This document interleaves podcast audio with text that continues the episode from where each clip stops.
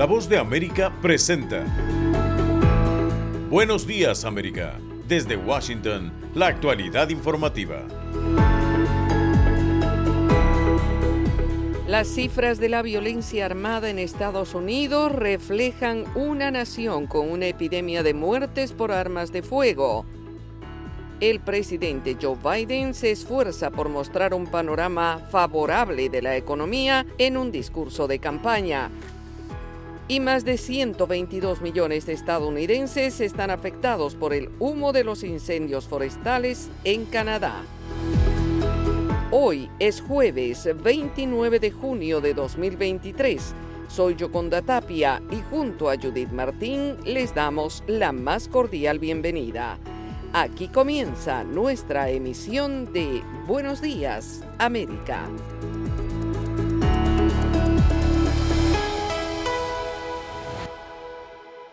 En lo que va de año, 21.153 personas han perdido la vida en Estados Unidos a causa de la violencia armada, según revela la plataforma Gun Violence Archive, una organización con base en Washington, D.C., que recoge diariamente las estadísticas de las muertes causadas por armas de fuego, incluyendo suicidios, disparos accidentales, tiroteos masivos u homicidios, entre otros. Esta plataforma en línea se ha convertido en una valiosa y fiable base de datos al recopilar información de más de 7.500 fuentes policiales, además de fuentes del gobierno y comerciales. El reporte también registra al menos 331 tiroteos masivos que, según define la organización sin ánimo de lucro, son aquellos ataques en los que al menos cuatro personas, sin incluir al autor de los hechos, fueron heridas de bala o murieron a causa de los disparos. Ante esta desoladora situación, resulta inevitable cuestionarse por qué el gobierno no actúa de forma contundente y, según dijo a la voz de América Alberto Estevez, analista y experto en comercio de armas para Amnistía Internacional España, existe un fuerte cruce de intereses que impediría tomar partido a algunos políticos la famosa segunda enmienda que consagra el derecho a portar armas tocado. Tenemos que ser conscientes de que esto era una disposición que se adoptó en el, siglo XVIII, pero eso se puede modificar, se hizo con el tema de la venta del alcohol y, bueno, derivado de esa cantidad ingente de dinero que mueve el negocio de las armas en Estados Unidos, está también el papel que juega el, lobby a favor de las armas, representado entre otras organizaciones, pero singularmente por la Asociación Nacional del Rifle, ¿no? la NRA, que pues dedica una cantidad ingente de dinero a tareas de lobby, contribuciones consignadas para las y los legisladores según señala Estevez, la solución pasa por una combinación de movilización social junto a voluntad política que deriven en acciones legislativas que pongan fin a este flagelo con medidas como la prohibición de los fusiles de asalto, el control de antecedentes de quienes adquieran un arma o la inversión sanitaria y mental de aquellos que han sido víctimas y supervivientes de la violencia armada. Sin embargo, asegura que pese a los pequeños destellos de esperanza, la lucha será larga en una sociedad que tiene arraigada desde sus inicios diversas formas de violencia armada. Y en otro rumbo informativo, más de 235 incendios forestales en Canadá están fuera de control, con cientos de bomberos y voluntarios trabajando para evitar la propagación de las llamas. Pero poco o nada se puede hacer con el humo, que alcanza niveles preocupantes no solo para los canadienses, sino también para los estadounidenses, que ahora sufren una segunda ola de humareda que afecta a varios estados, provocando niveles bajos en la calidad del aire y afectando a más de 100 22 millones de personas. Hoy Washington, D.C. está bajo alerta de código rojo y los meteorólogos anticipan que esta será una jornada para utilizar mascarillas, cancelar actividades al aire libre y mantener a niños y ancianos dentro de casa. El Centro de Predicción Meteorológica de la Administración Nacional Oceánica y Atmosférica anticipan que otras consecuencias a corto plazo son afecciones respiratorias e irritaciones en los ojos, pero también la baja visibilidad para los conductores de vehículos. El jefe de operaciones de pronóstico del Centro de Predicción, Greg Carbon, dijo que las condiciones no van a ser muy favorables y advirtió, mientras esos incendios sigan ardiendo en Canadá, será un problema para nosotros. Mientras haya algo que quemar, habrá humo con el que tendremos que lidiar, dijo el experto. A esto se suma el pronóstico del tiempo que muestra temperaturas que se sienten cercanas a los 43 grados Celsius de calor y humedad sofocante. Somos la voz de América desde Washington, D.C. Y una encuesta revela un decidido apoyo de los estadounidenses a que la ayuda para Ucrania siga fluyendo en un escenario de guerra con implicaciones mundiales. Gustavo Cherkis en el informe. La invasión de Rusia a Ucrania, y cuando estamos cada vez más cerca de los 500 días de guerra, sólidas mayorías de estadounidenses apoyan el suministro de armamento a los ucranianos para defenderse de Rusia y creen que esa ayuda demuestra a China y otros rivales de Estados Unidos la voluntad de proteger los intereses y aliados de Estados Unidos. Las revelaciones están contenidas en una encuesta realizada por la agencia de noticias Reuters e Ipsos y registró un fuerte aumento en el respaldo para armar a Ucrania, con el 65% de los encuestados aprobando los envíos en comparación con el 46% de una encuesta en el mes de mayo. La consulta encontró que el 76% de los estadounidenses cree que ayudar a Ucrania demuestra que Estados Unidos tiene la voluntad y capacidad para proteger nuestros intereses, nuestros aliados y nosotros mismos. El 81% de los demócratas, el 56% de los republicanos y el 57% de los independientes están a favor de suministrar armas estadounidenses a Ucrania, según esta última encuesta que se realizó pocos días después de que Yevgeny Brigotsin, el jefe de la compañía privada de mercenarios Wagner lanzara y luego cancelara un motín, por lo que acusó el mal manejo de la guerra en Ucrania por parte del Ministerio de Defensa ruso. Los hallazgos parecieron brindar un respaldo más firme a la política del presidente Joe Biden de hacer lo que sea necesario para ayudar a Ucrania a recuperar el territorio que Rusia capturó en el 2014 y su invasión a gran escala hace 16 meses. La encuesta en línea de Reuters Ipsos se realizó en todo el país y recopiló respuestas de 1.004 adultos. Tenía un intervalo de credibilidad, una medida de precisión de alrededor de 4 puntos porcentuales en cualquier dirección. Gustavo Cherky, Voz de América, Washington, D.C. En tanto, el presidente Joe Biden confía en potencializar la economía del país a través de un nuevo enfoque que estaría apoyado en la clase media. Héctor Contreras tiene los detalles. El presidente Joe Biden pronunció en Chicago un discurso en el que expuso su plan para potencializar la economía nacional a través del crecimiento impulsado por la clase media. La iniciativa gubernamental llamada Bidenomia pretende generar proyectos que ayuden a aumentar los salarios de los trabajadores de esta parte de la sociedad y durante su ponencia calificó el enfoque de su administración como una ruptura fundamental de las políticas económicas fijadas por los republicanos durante muchos años. La gente que trabaja tan duro para salir adelante ahora no puede comprar una casa y pagar la educación universitaria, empezar un negocio o retirarse con dignidad. Por primera vez en una generación, estas cosas parecen fuera del alcance para la clase media y no creo que sea un mito, creo que es un hecho, ya sea republicano, demócrata o independiente. Sabía que no podríamos volver a las mismas políticas, así que determiné cambiar la dirección económica de este país. El presidente Biden además recordó cómo hace tres años la economía estadounidense atravesaba uno de sus momentos más difíciles debido al impacto de la pandemia del COVID-19, una situación que dejó a millones de personas sin empleo, miles de empresas al borde de la quiebra y serios problemas en la cadena de suministro. Sin embargo, las palabras del mandatario estadounidense se dan en un momento en el que la aprobación de su liderazgo económico está en su punto más bajo, según una encuesta publicada por el Centro Nacional de Investigación de Opinión, NORC, y la agencia de noticias de Associated Press, que asegura que solo uno de cada tres estadounidenses adultos aprueban las políticas económicas del actual gobierno. Esta es una cifra que estaría muy por debajo del índice de aprobación a su gestión que estaría cercana al 40%, indicadores que a juicio de los especialistas podría significar una piedra en el zapato para las intenciones de reelección del ahora también precandidato demócrata. Héctor Contreras, Voz de América, Washington. Esto es Buenos Días América, hacemos una pausa y ya regresamos.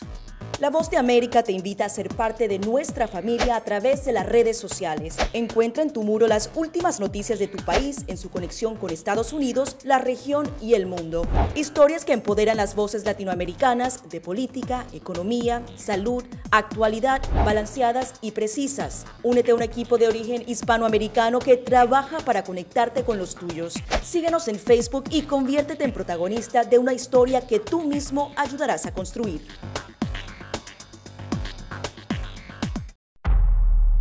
Desde la voz de América, La actualidad de la crisis en Ucrania. La guerra había comenzado. Sin duda todo esto nos afecta mucho, pero confío en la justicia de la causa ucraniana. Mientras la ofensiva militar rusa avanza sobre Ucrania. Una cobertura completa y análisis a diario.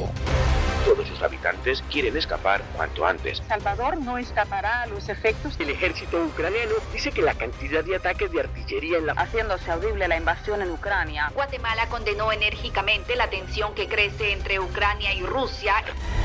Sintonícenos y síganos en las redes sociales como Voz de América.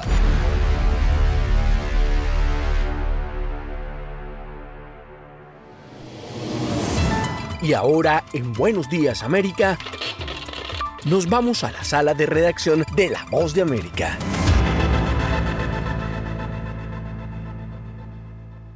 En Buenos Días América la información continúa. El reporte de casos de malaria en Estados Unidos ha desatado diferente tipo de reacciones y expertos afirman que el brote puede frenarse rápidamente al no tratarse de infecciones propias del país. Esta es una actualización de nuestra sala de redacción. Los Centros para el Control y la Prevención de Enfermedades Contagiosas y Transmisibles de los Estados Unidos, los CDC, emitieron esta semana una alerta epidemiológica luego de registrar cinco casos de malaria en dos meses en los estados de Florida y Texas, una enfermedad erradicada en el país desde 1970, según datos de la Organización Mundial de la Salud. Aunque el registro de los casos de malaria es considerado una emergencia médica en el país, los especialistas aclararon que el riesgo sigue siendo bajo, ya que la mayoría de los casos, un 95 se adquieren cuando las personas viajan fuera del país. Consultado sobre el tema, el epidemiólogo nicaragüense Álvaro Ramírez explicó a La Voz de América que volver a erradicar esta enfermedad no será una tarea complicada para el país. Generalmente la mayoría de los casos que se reportan en Estados Unidos son casos importados, son gente que viaja del África, gente que viaja de, de México, de Latinoamérica, de nuestros países, que llevan la malaria, pero que no son casos autóctonos. Los datos de la Organización Mundial de la Salud revelan que 42 países y un territorio han sido certificados como libres de malaria, incluidos 11 países de la región de las Américas. El más reciente caso fue el de Belice, que este año logró su certificación durante el Día Mundial de Lucha contra la Malaria en abril. El director de la Organización Panamericana de la Salud, Jarbas Barbosa, dijo que pese a los avances alcanzados en la región, aún queda un largo camino por recorrer. La malaria sigue siendo un reto de salud pública significativo que afecta de manera desproporcionada a las poblaciones más marginadas de nuestra región. La malaria es causada por cinco especies de parásitos transportados por ciertos tipos de mosquitos hembras y es considerado potencialmente mortal. Sala de redacción, Voz de América. Y cambiamos de tema informativo. En este mes de junio se cumple el quinto aniversario de uno de los peores ataques ocurridos contra un medio de comunicación en Estados Unidos. Fue en The Capital Gazette, el periódico local de Maryland, donde un hombre armado sorprendió abriendo fuego, dejando una huella imborrable en los periodistas que sobrevivieron y en la comunidad. Cristina Caicedo Smith tiene la historia desde Anápolis. En tan solo minutos, un acto de violencia cobró la vida de cinco miembros del personal de uno de los periódicos más reconocidos de la ciudad de Anápolis, en el estado de Maryland, The Capital Gazette, un evento que le cambió la vida a todos los que sobrevivieron, entre ellos a Paul Gillespie. Estaba mirando mi computadora y escuché un fuerte golpe, un fuerte disparo y era él disparando desde la puerta principal. Paul es fotoperiodista del diario. Lo es ahora y lo era hace cinco años cuando el ataque los tomó por sorpresa. En medio del caos, las luces de emergencia, la cinta amarilla y la afluencia de socorristas, los periodistas del Gazette, lejos de huir, se reunieron en la parte trasera de la camioneta de un colega y comenzaron a escribir. Detalles posteriores explicaron que el tirador, identificado como Jared W. Ramos, estaba resentido con el periódico por una publicación sobre su persona. Tres años después, Ramos fue declarado penalmente responsable y sentenciado a cadena perpetua. Pero para Paul, los recuerdos de ese día no terminan con una sentencia. Y cuando me siento realmente mal, siento que solo espero morirme. Espero que, espero por eso que podría haberme ocurrido ese día. El Dart Center para Periodismo y Trauma, un proyecto de la Universidad de Columbia en Nueva York, señala que un 80% de los reporteros en Estados Unidos han estado expuestos a eventos traumáticos relacionados con su trabajo, y grupos como el US Press Freedom Tracker registra cientos de agresiones y amenazas contra los medios durante 2022. En Anápolis, el monumento de los guardianes de la primera enmienda rinde homenaje a las cinco vidas perdidas: Gerald Fishman, Rob Heisen, John McNamara, Rebecca Smith y Wendy Winters. Cristina Caicedo Smith, Voz de América, Anápolis, Maryland. Están en sintonía de Buenos Días América. Hacemos una pausa y ya volvemos. Estas son las noticias. A tempranas horas de la mañana, acompañado por sus aliados políticos, el presidente... No coincide con la medida unilateral implementada por el gobierno de Estados Unidos. Que ya por precaución han recomendado no viajar a la zona estos son los corresponsales de la Voz de América. Álvaro Algarra, Voz de América, Caracas. Giselle Jacome, Quito, Ecuador, Voz de América. Juan Ignacio González Prieto, Voz de América, Buenos Aires, Argentina. Llevando siempre la información desde el lugar de los hechos. La economía de Uruguay lleva 15 años de crecimiento ininterrumpido. Fue designado con 94 votos de los 128 asambleístas que forman. Sara Pablo, Voz de América, Ciudad de México. Nerima del Reyes, Voz de América, San Salvador. La Voz de América ofreciendo información de lo que sucede en Estados Unidos, América Latina y el mundo.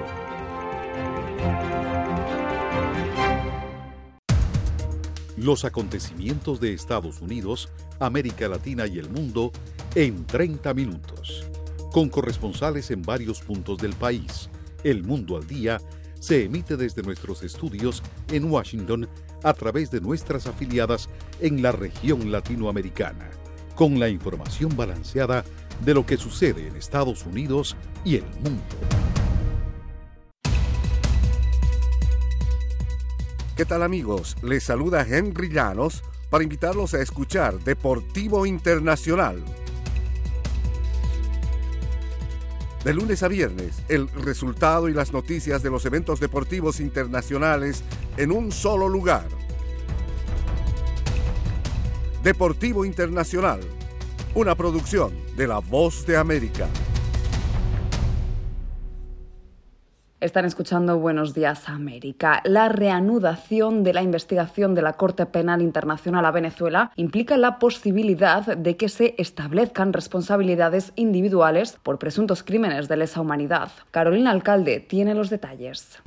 Expertos en derechos fundamentales explican que el hecho de que la Fiscalía de la Corte Penal Internacional reanude la investigación por presuntos crímenes de lesa humanidad en Venezuela posibilitaría que se establezcan responsabilidades específicas e individuales por los hechos. Ali Daniels, profesor de Derecho Internacional Humanitario y codirector de Acceso a la Justicia, asociación civil dedicada a monitorear la administración de justicia y el Estado de Derecho en el país, explica que a partir de ahora la Fiscalía reanuda las investigaciones que estaban en marcha y además podrá aceptar nuevos casos. Ya pueden mandar nueva información que la Fiscalía puede procesar esos nuevos casos y que puede recabar eh, información y pruebas de otros casos. Eh, en el futuro, eso también permitiría que entonces la Fiscalía pueda presentar ya casos concretos con nombres y apellidos de posibles perpetradores.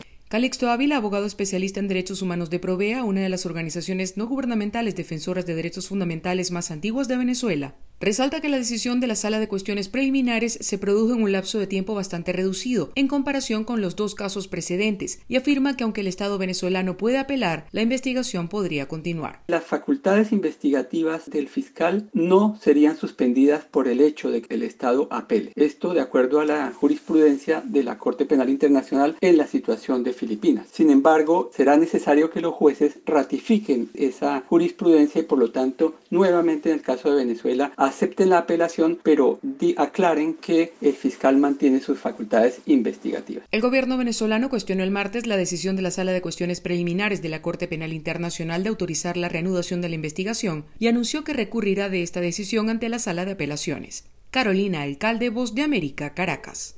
Y las noticias siguen. El presidente de México, Andrés Manuel López Obrador, entregó la presidencia pro tempore de la Alianza del Pacífico a Chile. Silvia González tiene este reporte.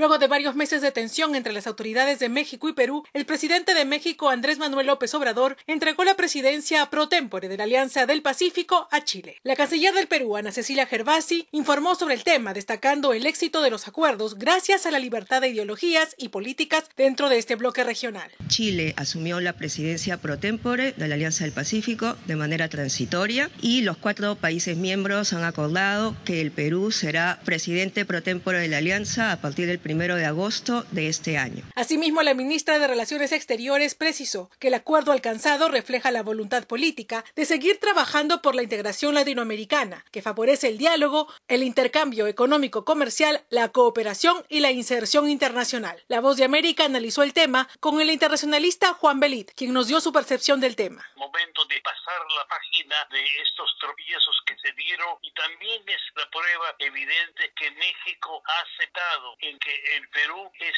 lo que legítimamente el país al que en estos momentos le toca desempeñar la presidencia pro tempore. El analista internacional Juan Belit encomió el trabajo de la diplomacia peruana, que ha conseguido el triunfo de la integración y espera que ahora México entre a un proceso de mayor tranquilidad y madurez. Mientras tanto, el gobierno del Perú ha precisado que el traspaso se realizará de forma ordenada, involucrando a las cuatro cancillerías, y si es necesaria la presencia de la jefa de Estado, Dina Boluarte, para recibir el cargo, podrá viajar con el permiso del Congreso, de acuerdo a la nueva ley aprobada que le permite realizar una gestión presidencial remota. Silvia González, Voz de América, Perú. Y en tanto, en El Salvador crece la expectativa por las consecuencias de la decisión del presidente Nayib Bukele y el vicepresidente Félix Ulloa para comenzar la carrera en la contienda electoral para un nuevo periodo de gobierno. Neri Mabel Reyes tiene el reporte. La inscripción del presidente de El Salvador, Nayib Bukele, y del vicepresidente Félix Ulloa como precandidatos para la reelección para un nuevo periodo gubernamental mantiene el debate entre el alto porcentaje de la población y organizaciones que están de acuerdo con la decisión y otros sectores que alegan que contradice lo que establece la Constitución de la República que no permite la reelección inmediata. El cardenal Gregorio Rosa Chávez considera que la decisión seguirá generando polémica. debate que se está abriendo ya, ¿verdad? Hay expertos en el tema.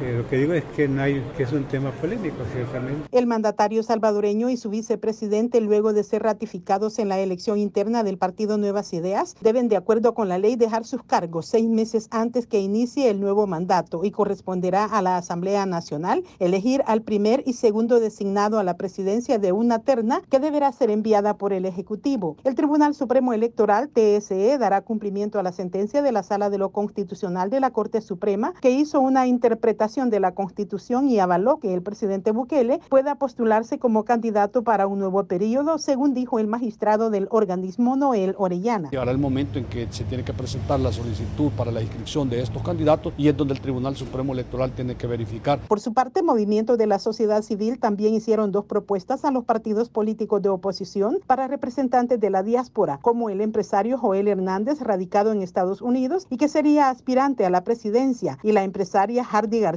a quien proponen como candidata a la vicepresidencia. Nerima del Reyes, Voz de América, San Salvador.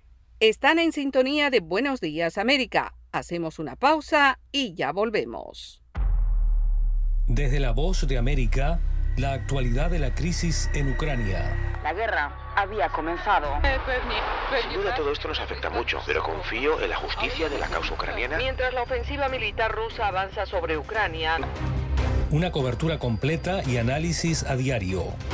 Todos sus habitantes quieren escapar cuanto antes. Salvador no escapará a los efectos. El ejército ucraniano dice que la cantidad de ataques de artillería en la... Haciéndose audible la invasión en Ucrania. Guatemala condenó enérgicamente la tensión que crece entre Ucrania y Rusia. Sintonícenos y síganos en las redes sociales como Voz de América.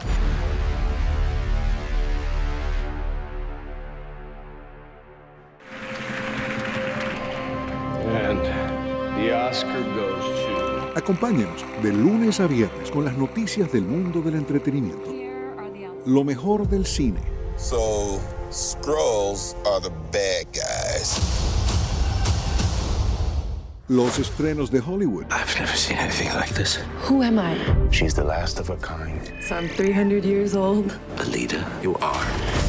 You have the most advanced weapon ever. Lo mejor en música. Las noticias del espectáculo. Lady Gaga declaró al diario The New York Times que el actor Alex Bowen dijo el miércoles que se inscribirá en un curso de lunes a viernes. El mundo del entretenimiento llega a ustedes desde los estudios de La Voz de América en Washington. Momento deportivo en La Voz de América. Les informa Henry Llanos. En el fútbol de Copa Oro, Jesús Ferreira firmó un hat-trick en el aplastante triunfo por 6-0 de la selección de Estados Unidos sobre su similar de Saint Kitts and Nevis en compromiso del Grupo A de la Copa Oro. El conjunto isleño ofreció todas las prestaciones para la victoria del seleccionado estadounidense que apenas en los primeros cuatro minutos del duelo ya había anotado los primeros tres goles del abultado marcador. Ferreira logró el hat-trick en un compromiso de Copa Oro desde que Clint Dempsey lo hiciera en 2015. Jordi Mihailovic abrió el marcador al minuto 12. Brian Reynolds puso el 2-0 al 14 con la asistencia de Alejandro Sendejas. Y unos instantes después, al 16, Ferreira marcó el primero de su triplete. El equipo de San Kitts and Nevis, que cumple la primera participación de su historia en Copa Oro, se vio rebasado desde esos primeros minutos de juego. Lucio muy pobre en esta Copa Oro y mediante una publicación en redes sociales, el Inter de Miami anunció como su nuevo técnico y dio la bienvenida al argentino Gerardo Tata Martino, ex seleccionador de México, el técnico ganador de la Major League Soccer Cup y del premio al entrenador del año de la Major League Soccer con experiencia con las selecciones de Argentina y México y el Barcelona, se une al club mientras se encuentra a la espera de su documentación laboral, según dice el equipo mediante un comunicado. En la Major League Soccer, Martino se reencontrará con Lionel Messi, a quien ya dirigió en el Barcelona en la temporada 2013-2014, igual que a Sergio Busquets, así como en la selección de Argentina entre 2014 y 2016. Henry Llanos, Voz de América, Washington.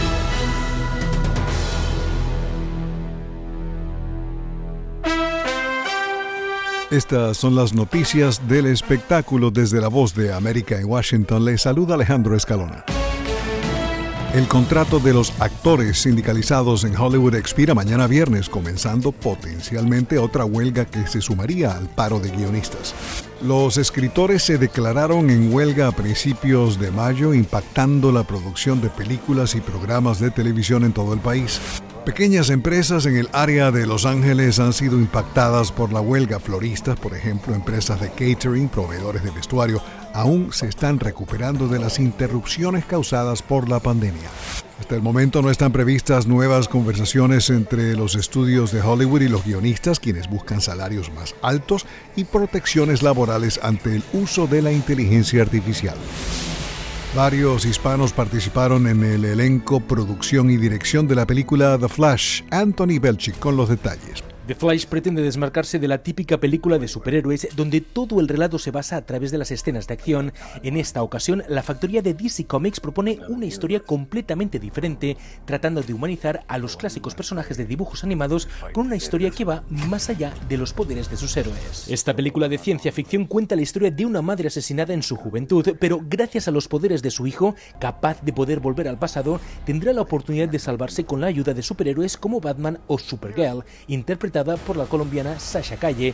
Es la primera vez que una actriz latina interpreta este personaje y ella admite a la voz de América estar muy satisfecha por la diversidad que también se muestra en esta película fenomenal, somos superhéroes, somos millonarios, somos pobres, somos, somos inteligentes, eh, somos parte de, de, de cada eh, somos seres humanos. Y todo ello bajo la dirección y la producción de los hermanos Muschietti de Argentina, quienes durante años estuvieron detrás de exitosas películas de terror como It o Mamá, ahora cambian completamente de registro. Anthony Belchi, de América, Miami. Sir Elton John hizo historia con su presentación recientemente en el Festival de Glastonbury. Según cifras de la BBC, 1.700.000 personas sintonizaron la transmisión. Al concierto asistieron 120.000 fanáticos, rompiendo récords establecidos previamente por Paul McCartney y Ed Sheeran. Desde la Voz de América en Washington se despide Alejandro Escalona. Será hasta mañana.